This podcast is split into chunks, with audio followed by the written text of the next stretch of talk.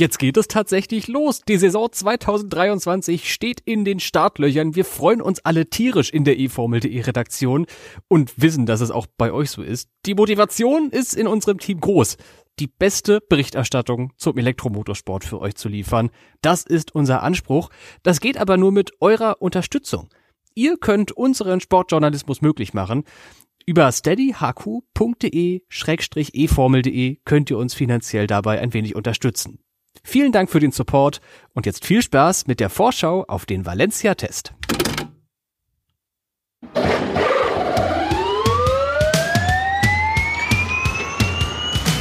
Grüße, Freunde des Rennsports. Herzlich willkommen im E-Pod von eFormel.de, dem Insider-Podcast aus der Welt des elektrischen Motorsports. Es ist endlich soweit. Die offiziellen Testfahrten für die Saison 2023 stehen an. In der nächsten Woche geht es in Valencia rund und wir schauen heute ausführlich auf die Tests und Erwartungen an alle Teams. Außerdem gibt es die ersten Infos zum Kartenverkauf beim Berlin Prix. Dranbleiben lohnt sich also. Mein Name ist Tobi Blum viel Spaß beim Hören.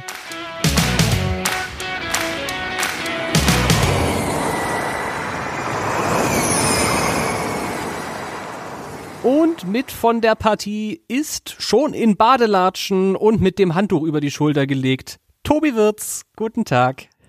Einen wunderschönen guten Tag.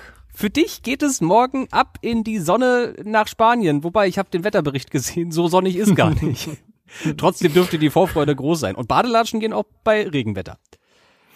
Ja, es wäre jetzt nicht meine erste Wahl bei Regenwetter, muss ich zugeben, aber wie du sagst, tatsächlich ist es so, ich fliege morgen schon, mache dann erst noch ein paar Tage Urlaub in Barcelona und reise dann ganz gemütlich mit dem Zug weiter nach Valencia zu den Formel E Testfahrten und darf mir die neuen Gen 3 Autos schon mal auf der Straße angucken. Da freue ich mich besonders drauf. Die paar Urlaubstage sind auch vollkommen verdient und natürlich freue ich mich tierisch dann auf deine Berichte von vor Ort. Da wird ja eine Menge los sein bei der Formel E. Das erste Mal, dass alle zusammen kollektiv mit den neuen Gen 3 Autos auf der Piste unterwegs sein werden. Was uns da erwartet, das besprechen wir in dieser Episode. Los geht's aber erst einmal, wie üblich, mit dem Überblick über die Meldungen aus den letzten Tagen.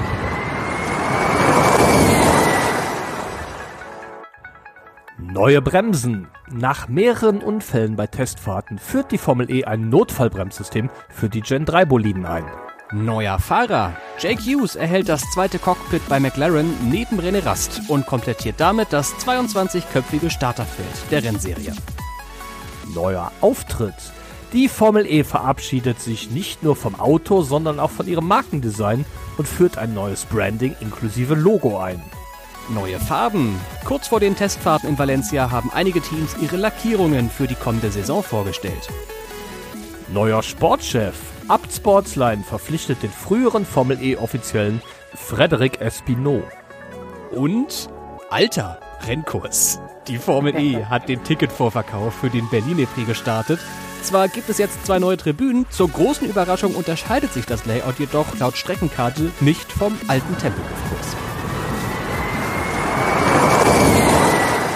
Gleich starten wir in unseren großen Vorschau-Block, Tobi. Erstmal müssen wir aber eine wirklich wichtige Info für alle Formel E-Fans in Deutschland aus dem Weg kehren, denn der Kartenvorverkauf für den Berlin E-Prix läuft seit der vergangenen Woche. Kannst du uns mal ganz knapp zusammenfassen, was müssen Fans und alle HörerInnen jetzt im E-Pod wissen, die zum Berlin-Rennen wollen im nächsten Jahr? Ja, zwei Sachen, äh, denke ich, sind da besonders erwähnenswert. Zum einen, wer schon im letzten Jahr da gewesen ist, wird sich nicht auf neue Preise einstellen müssen, denn die Preise sind tatsächlich so wie im vergangenen Jahr. Für Erwachsene kostet der Eintritt je nach Tribünenkategorie 49 bis 99 Euro. Die Formel E führt jetzt äh, erstmals eine neue Kategorie ein. Junge Erwachsene bis 24, die zahlen etwas weniger. Da geht es schon bei 35 Euro los. Und Kinder von drei bis 15 Jahren bekommen den günstigsten Tribünenplatz sogar schon für 25 Euro. Wer einfach nur aufs Gelände möchte und keinen Tribünenplatz haben will, für den gibt's auch wieder zwei Möglichkeiten. Äh, Erwachsene bezahlen für das Fan Village, wie das E-Village jetzt genannt wird, 10 Euro. Junge Erwachsene nur 5. Kinder kommen da sogar gratis rein. Und äh, wer beide Renntage Samstag und Sonntag besuchen will, der kann Kombi-Tickets buchen und dabei auch ein wenig Geld sparen. Der Nachteil ist, er muss an beiden Tagen den gleichen Tribünenplatz nehmen und würde dann in der Top-Kategorie 20 Euro etwa 10% sparen. Das ist doch für den Geldbeutel gar nicht so ungut. Ich frage mich trotzdem, ob das nicht, also ja, man spart Geld jetzt in diesem Jahr oder im nächsten Jahr viel mehr, aber ob die Formel E-Preise vielleicht zu teuer sind? Ich will das einfach mal, ich habe da keine Meinung zu, ich will das einfach nur mal in den Raum stellen. Es ist ein etwas teureres Konzert quasi, so ein Formel E-Event, nicht wahr? Das auf jeden Fall. Es ist jetzt ja, ähm, ist natürlich immer, immer, immer die Frage, wie viel einem das auch so wert ist. Muss ja leider dazu sagen, dass ähm, das Rahmenprogramm auch relativ überschaubar ist, seitdem die Jaguar I-Pace E-Trophy nicht mehr fährt. Also an Strecken-Action bekommt man tatsächlich nur die Formel E und äh, vielleicht die eine oder andere Demo-Runde mit dem Safety Car zu sehen. Daher, ja, ähm, ich persönlich finde find sie jetzt nicht überteuert, aber ist jetzt natürlich auch, gerade wenn man, wenn man eine größere Familie ist, zwei Erwachsene, zwei Kinder, da wird man auch schon mal ein paar Euro los. Das ist richtig. Das stimmt. Tja, apropos was loswerden, das hat die Formel E auch getan. Mit ihren Tribünen. Wer in diesem Jahr oder im letzten Jahr beim Berlin E-Prix mit dabei war, wird sich erinnern, da war einmal die ganze Startzielgerade gesäumt mit Tribüne. Das wird in 2023 nicht mehr der Fall sein. Die Tribüne zum Eingang der letzten Kurve, die steht da immer noch. Aber auf dem Weg in Kurve 1 wird es keine Tribüne mehr geben. Die gute Nachricht ist, die Plätze bleiben, ziehen allerdings an eine nicht ganz unspektakuläre Stelle zurück, nämlich in Kurve 6. Ich sage bewusst zurück, weil das war quasi in Saison 1 so. Natürlich hat sich das Layout seitdem mehrfach angepasst, aber an einer ähnlichen Stelle war in der ersten Formel E-Saison auch eine Tribüne und da kommt sie jetzt wieder hin. Kurve 6, das ist die Attack Zone Kurve. Also da wird es auf jeden Fall Action und Überholmanöver geben. Vielleicht ein kleiner Geheimtipp, da mal hinzugehen. Ich glaube, vor allem wenn du jetzt die letzten zwei Jahre in Berlin dabei warst und dann gezwungenermaßen immer nur an Startziel gesessen hast, wäre das vielleicht mal was wert, in Kurve 6 zu probieren. Da würdest du, glaube ich, auch hingehen, Tobi, oder? Ich fände es auf jeden Fall sehr interessant. Ähm, auf der anderen Seite, eine Tribüne wurde ja noch verlegt, die vorher auf Start und Ziel gewesen ist. Die ist jetzt vor der letzten Kurve. Und ich denke, von da aus hat man auch einen etwas interessanteren Blick. Wird auf jeden Fall interessant. Alle Infos zum Ticketverkauf findet ihr bei uns auf eformel.de. Der offizielle Ticketverkäufer sind wir allerdings nicht. Also schaut, wenn ihr tatsächlich Karten kaufen wollt und nicht nur die Informationen dazu haben wollt, auf der offiziellen Webseite der Formel E nach fiaformulae.com. Ja, was ähm, ich sag mal, ähm, vielleicht für uns Deutsche relativ ungünstig ist, man kann leider keine Tickets ohne Kreditkarte kaufen. Also wenn ihr plant, Tickets zu kaufen äh, und selber keine Kreditkarte habt, ähm, müsst ihr, müsst ihr leider auf jemanden zurückgreifen, der eine solche zur Verfügung hat. Ein bisschen Geld borgen und dann per PayPal zurücksenden. Es gibt noch viele andere gute Bezahldienstleister, zum Beispiel Klarna oder Venmo oder, ach gut, wir sind ja nicht öffentlich-rechtlich hier.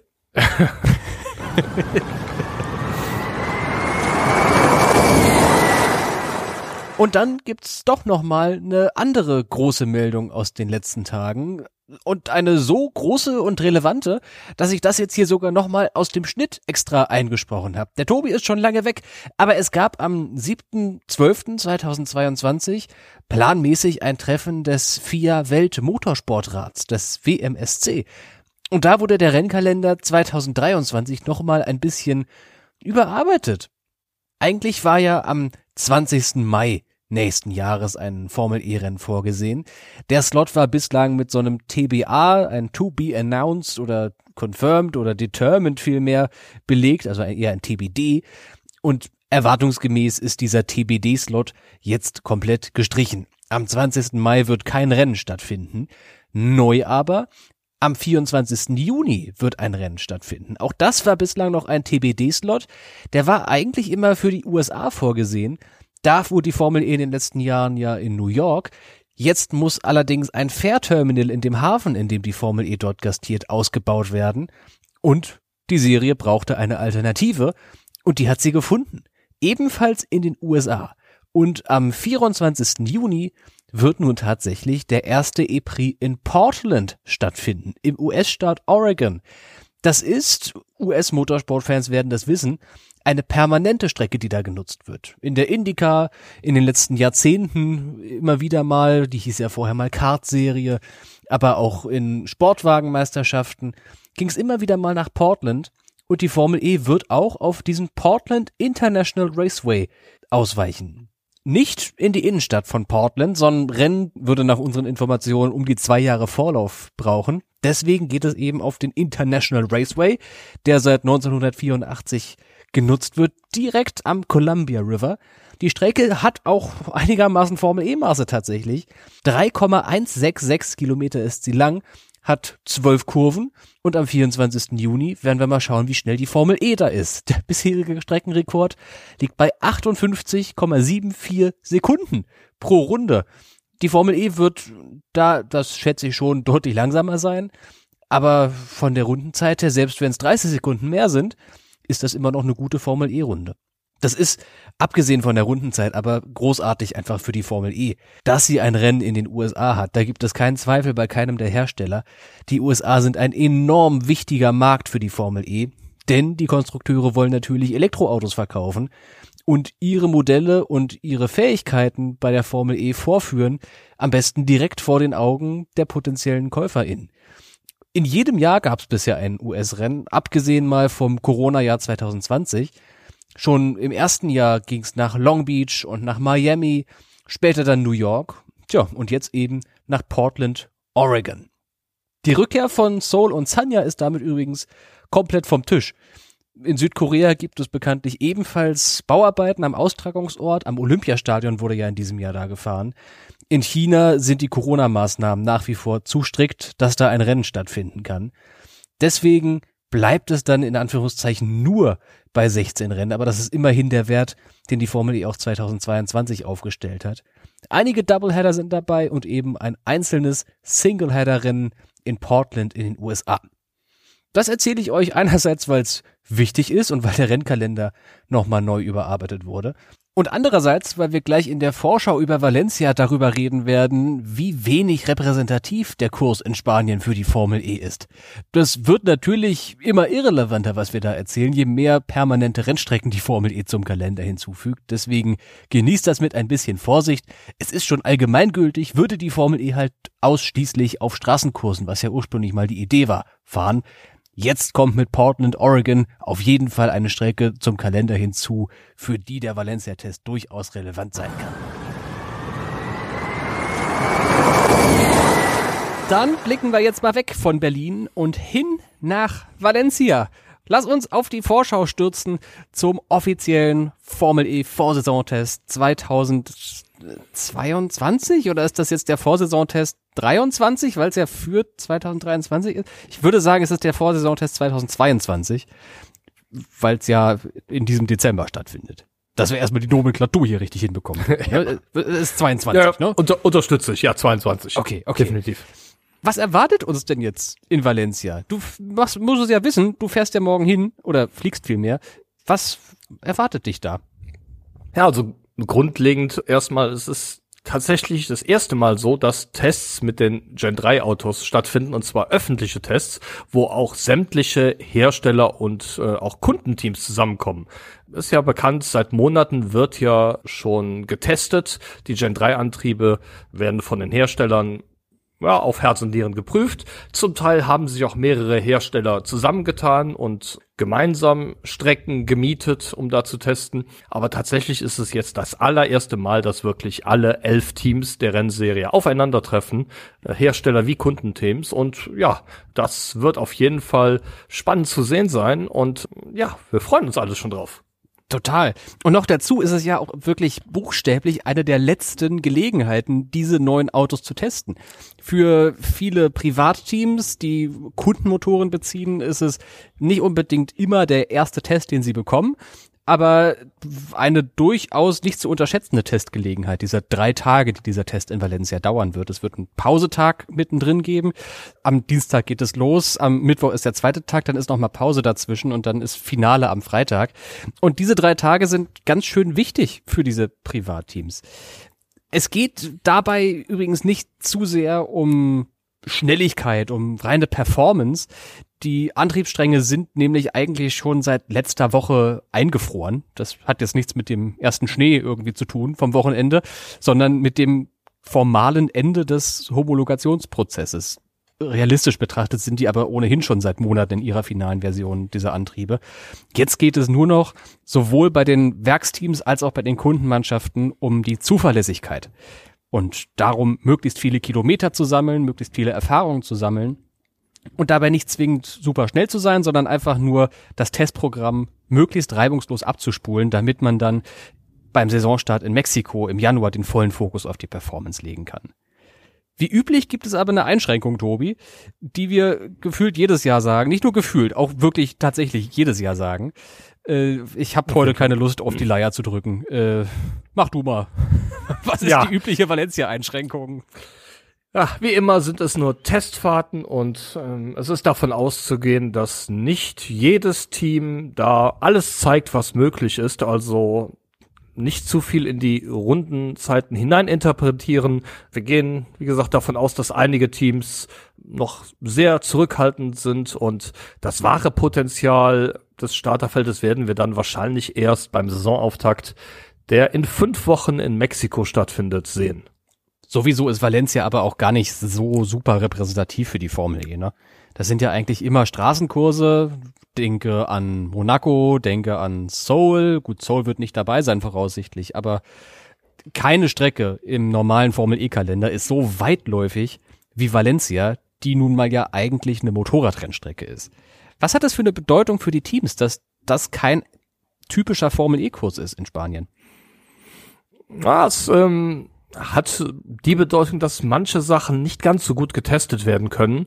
Die Strecke ist, da sie eine Motorradrennstrecke ist, natürlich relativ glatt. Es gibt, anders als das bei den klassischen Formel E Straßenkursen der Fall ist, relativ wenig Bodenwellen. Man hat zwischendurch keine Straßenbahnschienen, über die man fahren muss oder wechselnde Beläge hat man auch nicht. Die Strecke ist komplett asphaltiert und zwar top asphaltiert. Von daher, das ist, ähm, ja, ich sag mal nur bedingt aussagekräftig. Aber an und für sich es ist für alle Teams gleich und ich sag mal, um, um grundlegende Dinge unter anderem auch die Abläufe zu testen, weil es wird ja höchstwahrscheinlich auch wieder, dazu haben wir zwar noch keine Informationen, aber wir gehen davon aus, dass das Rennformat einmal komplett getestet wird. Ja, dafür ähm, ist die Strecke allemal gut genug. Und für uns auf der anderen Seite der Boxenmauer ist es ja dann doch die erste Gelegenheit, einige Neuerungen in der Formel E zu sehen. Wir haben die ganz neuen Gen 3 Autos gerade schon angesprochen. Es ist vollkommen neue Technologie. Ja, es sind immer noch batterieelektrische Rennautos. Da hört dann aber die Ähnlichkeit zum Gen 2 Fahrzeug quasi auch schon auf. Da ist unter der Motorhaube insbesondere eine ganze Menge neu. Und bei den Teams und Fahrern ist auch eine ganze Menge neu. Was ist denn alles auf deinem Zettel, Tobi? Worauf muss man achten? Eine relativ wichtige Geschichte. McLaren, die sind neu in der Formel E, die übernehmen den Platz und auch das Team von Mercedes. Statt des Silberpfeils im Silber wird man den McLaren dann in Papaya Orange sehen. Und ähm, ja, da sind wir sehr drauf gespannt, wie sich die Truppe verkaufen wird. Überwiegend muss man natürlich sagen, ist hinter den Kulissen das Personal von Mercedes übernommen worden. Das ist nicht jetzt nicht nur Teamchef Ian James, sondern auch diverse Ingenieure und auch Mechaniker. Aber da ist auch einiges neu dran und vor allen Dingen McLaren ist im Gegensatz zu Mercedes kein Werksteam mehr, sondern tatsächlich hat man da einen Kundenmotor von Nissan, der verwendet wird. Und da bleibt abzuwarten, wie sich die Truppe mit äh, Sitz in, ja, früher war es Brackley, jetzt in Bister, verkaufen wird. Das andere neue Team in der Formel E-Saison 2023 ist Maserati. Zumindest ja auf dem Papier. Denn die sind neu, aber die sind auch nicht so wirklich neu, nicht wahr? nee, das ist, ich will jetzt nicht sagen, das ist eine Mogelpackung, aber äh, tatsächlich ist bei äh, ist bei Maserati noch weniger neu als bei McLaren. Ja, denn tatsächlich das Team, was dahinter steht, äh, MSG, die Monaco Sports Group, das ist Venturi Racing, die sich nur umbenannt haben. Da wurde natürlich in der Führungsetage ein bisschen ausgetauscht. James Rossiter ist da jetzt neuer Teamchef. Aber an und für sich ist auch diese Truppe aus den vergangenen Jahren gut bekannt. Was da allerdings neu ist, ähm, ist ebenfalls der Motor. Da sitzt jetzt natürlich kein Mercedes-Kundenmotor mehr drin, sondern ja der Maserati-Motor, der streng genommen aber auch nichts anderes ist als ein Kundenmotor und zwar von DS. Maserati entwickelt hier lediglich die Software selbst, aber ansonsten ist der Antrieb äh, technisch baugleich wie beim Werksteam DS Penske. Und ähm, was auch auffällig sein wird, ist die Lackierung von Maserati, die jetzt vorgestellt wurde. Ähm, heute nämlich, äh, und zwar ist das Auto in dunkelblau lackiert. Und ähm, das, denke ich, ist auch eine Farbe, die wir seit längerem nicht mehr in der Formel E gesehen haben und die mit Sicherheit auffallen wird. Das hat was von Envision, beziehungsweise Virgin, dem Vorgängerteam, dieses dunkelblau. Ich find's gut. Es ist halt nicht mehr, also ich find's vor allem gut, dass es nicht mehr so ein schwarz-weiß Maserati oder Venturi eigentlicher ist mir gefällt ein bisschen Farbe einfach und vor allem gefällt mir Farbe, die nicht rot-weiß ist auf einem Formel E-Auto. Da hatten wir in den letzten Jahren echt genügend Autos von. Ich finde, ein blaues Auto ist mal ganz angebracht mal wieder und finde ich einfach, ich mag's, wenn es farbenfroh ist und wenn das Grid so ein bisschen farbenfroh ist, das schafft Maserati. Die sind wahrscheinlich das einzige Team, das ein blaues Auto an den Start bringen wird. Vielleicht überrascht uns noch wer anderes. Na gut, Nio wird sicherlich auch ein blaues Auto an den Start bringen. Oh weh, dann laufen wir schon wieder Gefahr, dass wir zwei Fahrzeuge hm. verwechseln, ne? Oh, Mann, oh Mann. Kommt ja drauf an, wenn Nio dann seinem Farbschema aus der Gen 2-Ära treu bleibt, dann wird man sie, denke ich, ganz gut unterscheiden können. Ich würde mich ja mal wieder über ein gelbes Auto freuen. Da haben wir auch jetzt kürzlich erst drüber geredet, Tobi. So ein schönes Jordan Formel 1 Gelb. Das wird mir richtig gut schmecken. Oder so ein Renault Formel 1 Gelb. Wann passiert das? Wann kommt Ferrari und macht ein gelbes Auto für die Formel E?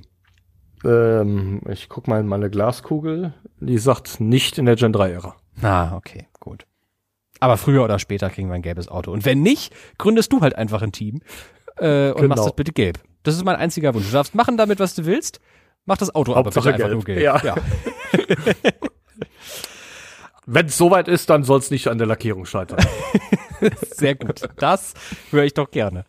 Ansonsten äh, gibt bei Envision und Andretti ein paar Änderungen, wenn ich mir so die Nennliste für die Formel E angucke.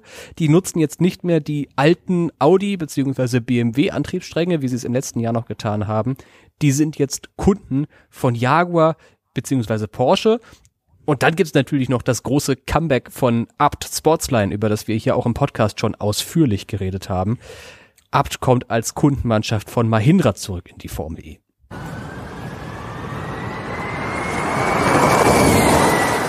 McLaren haben wir ja gerade schon angesprochen. Da werden in 2023 zwei komplett neue Fahrer im Vergleich zum Vorjahr als Mercedes mit dabei sein ich finde, wir müssen vor dem Valencia-Test auf jeden Fall auch nochmal auf die Fahrerkader der einzelnen Teams gucken.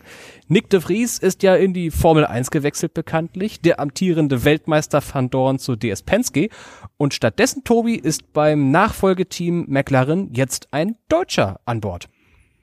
Das ist richtig. René Rast ist nämlich zurück, der neben seinem ja, ähm, Langstreckeneinsatz mit BMW ähm, auch die Formel E-Rennen mit McLaren bestreiten wird. René Rast hat durchaus schon ein bisschen Formel E-Erfahrung. Er ist einmal mit Aguri gefahren in Berlin, und äh, ja, hat dann anschließend bei Audi hat er das Cockpit von Daniel Abt übernommen. Äh, 22 Rennstarts hat er, zwei Podien, zwei schnellste Runden und seine beste Platzierung war Platz 13 in der Gesamtwertung im vergangenen Jahr 2021. Und an seiner Seite wird der bisherige Mercedes und MSG Ersatzfahrer Jake Hughes starten.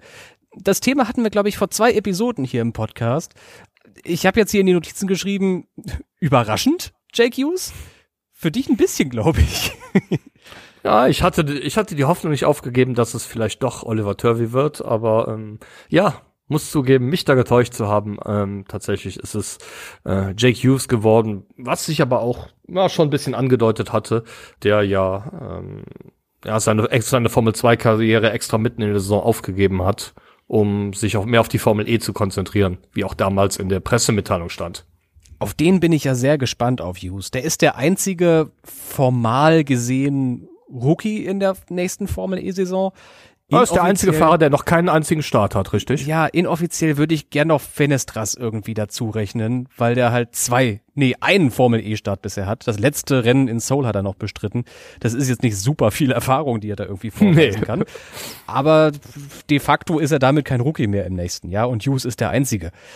Was glaubst du, was, was kann der denn im McLaren reißen?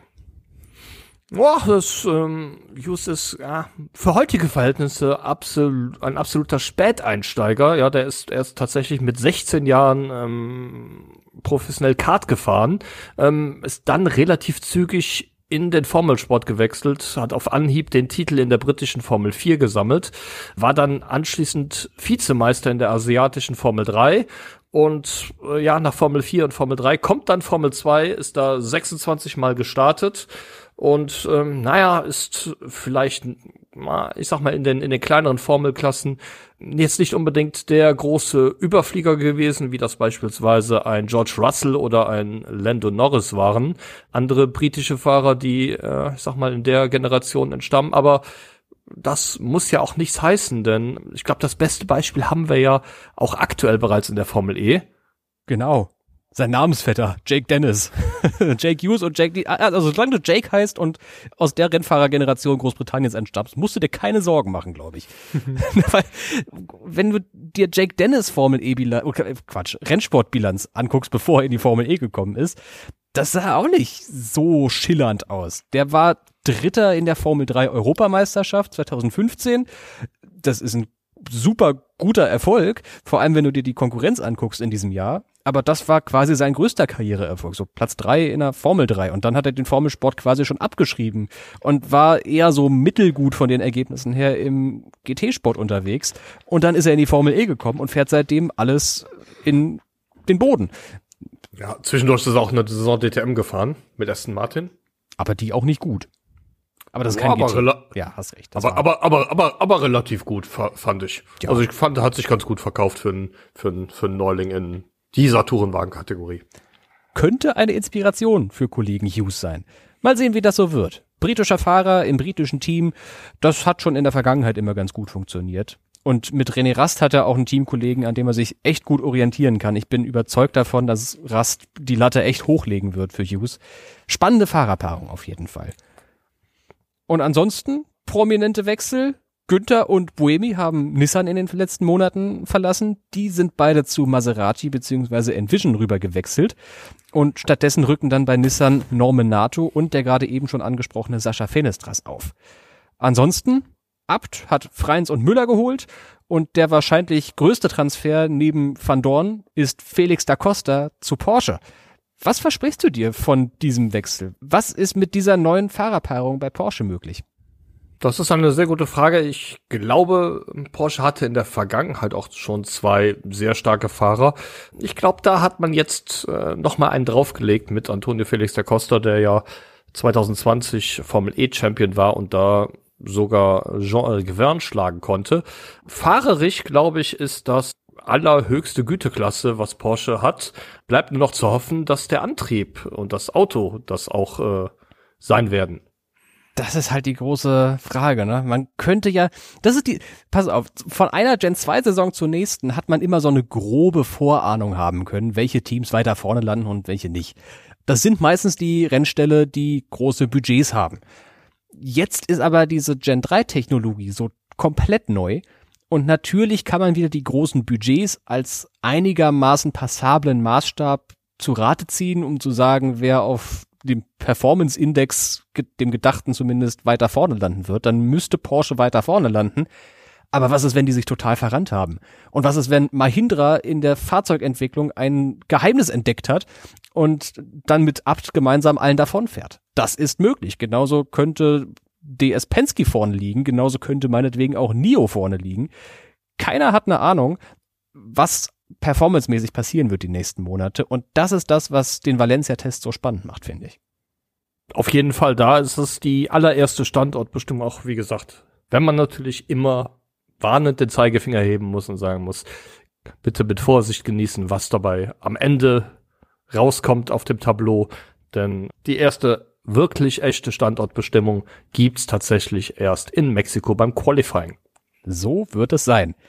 Nochmal zusammengefasst, für die, die sich gerade so ein bisschen rausgezoomt haben, es sind vier Deutsche am Start. Das ist das, was wir mit der schwarz-rot-goldenen Brille wissen müssen.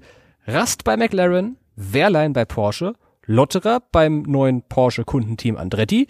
Der hat nämlich Platz gemacht für Felix da Costa, fährt jetzt bei Andretti und Max Günther bei Maserati. Und jetzt müssen wir noch einen letzten Blick auf die Teststrecke selbst werfen. Sonst ist das ja hier gar keine Valencia-Vorschau, sondern mehr so eine Saisonvorschau, die wir ja also nicht ganz zufällig irgendwie kombiniert haben, denn es geht ja tatsächlich bald schon los mit Mexiko-Stadt. Lass uns mal aber jetzt bitte tatsächlich nochmal auf Valencia gucken. Die wird seit 2017 in der Formel E genutzt, obwohl die ja eigentlich für die MotoGP und größere Formelserien gebaut wurde. Es gab in den letzten Jahren verschiedenste Varianten von dieser Valencia-Strecke. Dieses Mal ist sie voraussichtlich 3,376 Kilometer lang und wird 15 Kurven umfassen. Das ist zumindest das Layout, das wir beim letzten Valencia-Test genutzt haben. Das ist eigentlich auch kurios, ne? dass wir eine Woche vor dem offiziellen Test noch keine offiziellen Angaben zur Strecke haben. Es kann noch sein, äh, das möchte ich hier ergänzend hinzufügen, dass die Formel E nochmal eine Schikane irgendwo hinbaut auf die Kursführung aus dem Vorjahr und dann ist die Streckenlänge anders. Aktueller Stand 15 Kurven, 3,4 Kilometer und eben mit diesem ganz besonderen ebenen Asphalt für Formel E-Verhältnisse eben. Ist das überhaupt für den neuen Reifenhersteller, Tobi, relevant? Wir wechseln ja von, oder die Formel E von Michelin zu Hankook.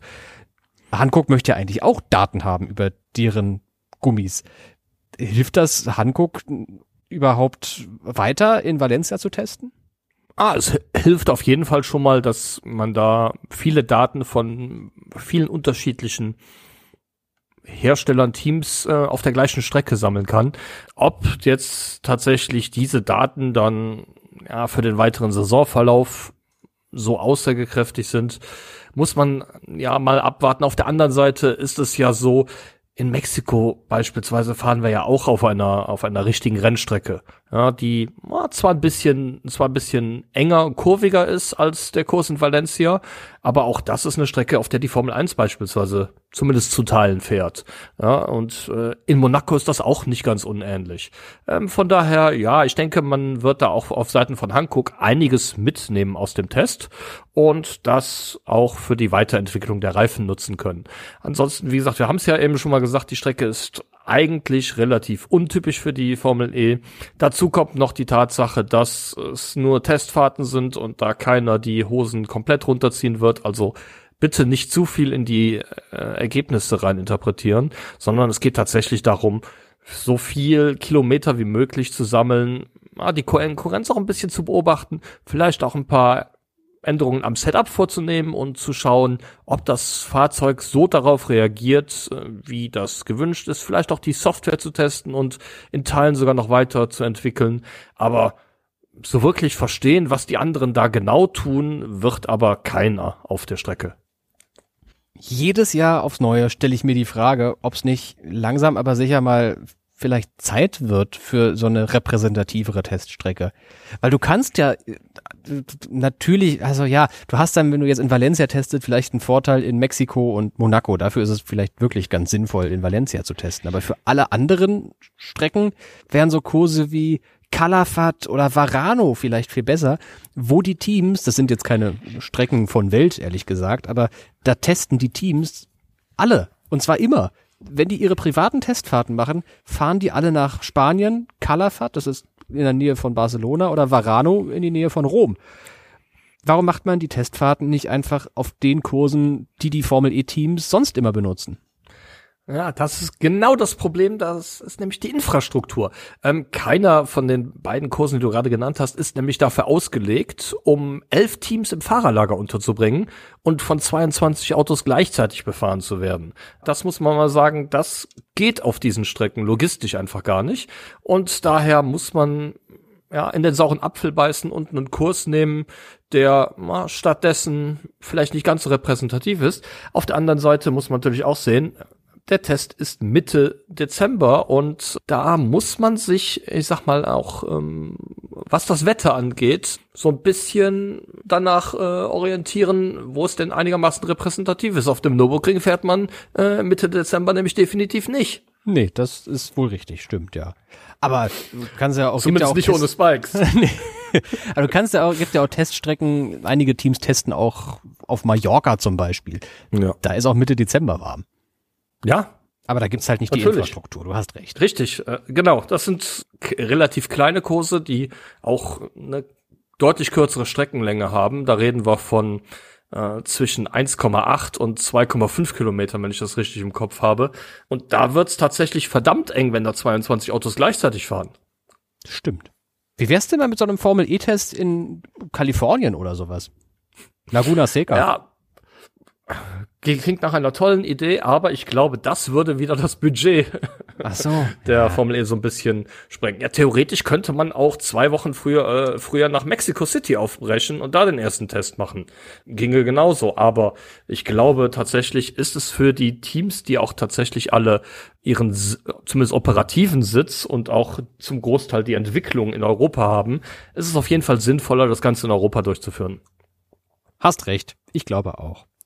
Ich finde auch übrigens spannend, um mal jetzt langsam wegzulenken von dem Thema, warum wir in Valencia testen, wie sollte die Strecke unverändert bleiben, sich die Zeiten verändern werden. Ja, es kommt nicht auf die Performance an, aber irgendeine Rundenzeit werden die Autos schon fahren. Und der Rundenrekord bei den Gen 2 Fahrzeugen liegt bei einer Minute 25,7 von Edo Motara aus dem letzten Jahr. Und ich bin sehr gespannt, was die Gen 3 Autos mit der erhöhten Leistung erreichen können. Ja, wir reden da natürlich über, über ganz massive Leistungsunterschiede. 250 kW maximal im Vorjahr mit den Gen 2 Boliden, 350 kW maximal in, in diesem Jahr. Das sind 40 Prozent mehr. Und ja, ich glaube, dass sich das auch ganz deutlich auf die, auf die Performance auswirken wird, insbesondere weil die Fahrzeuge ja auch ein bisschen leichter geworden sind. Die Batterie ist nämlich kleiner geworden, man ähm, hat ein deutlich effizienteres Auto, man rekuperiert viel mehr Energie, so dass das Auto jetzt mehr Leistung hat und gleichzeitig leichter ist. Und ich gehe schon davon aus, dass wir ja doch, ähm, wenn die Strecke wirklich unverändert sein sollte, eine deutliche Steigerung sehen. Ja, so vier Sekunden würde ich etwa schätzen. Also eine 1,21er Zeit als Bestzeit bei den Testfahrten könnte ich mir an der Stelle schon ganz gut vorstellen. Dann machen wir einen Haken dran an die Analyse. Dann machen wir einen Haken dran an die Vorschau auf den Valencia-Test. Aber keineswegs ein Haken dran an diese E-Pod-Episode, denn es kommt natürlich wie immer noch Tobis Teleskop. Und ich bin gespannt, was du heute rausgesucht hast für die E-Pod-Serie mit den besten Nebengeschichten aus der Formel E.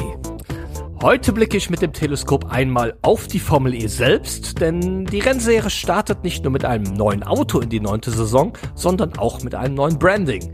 Im Zentrum des neuen Looks, der in der vergangenen Woche bekannt gegeben wurde, steht das geschwungene E, der sogenannte Torque Loop, zu Deutsch Drehmomentschleife. Ähm, lass ich mal so stehen. ähm, sowie ja, der neue Schriftzug Formula, der vor dem E steht, der allerdings aussieht, als wäre er vom Eurovision Song Contest geklaut worden. ähm, die neue Optik, ähm, ihr hört es schon ein bisschen durch, die erhielt auch insbesondere in den sozialen Medien sehr überwiegend negative Kritiken. Und ähm, ein Kommentar von Daniel auf unserer Webseite, der den neuen Auftritt als nicht so gelungen bezeichnete, war dabei noch so ziemlich das harmloseste.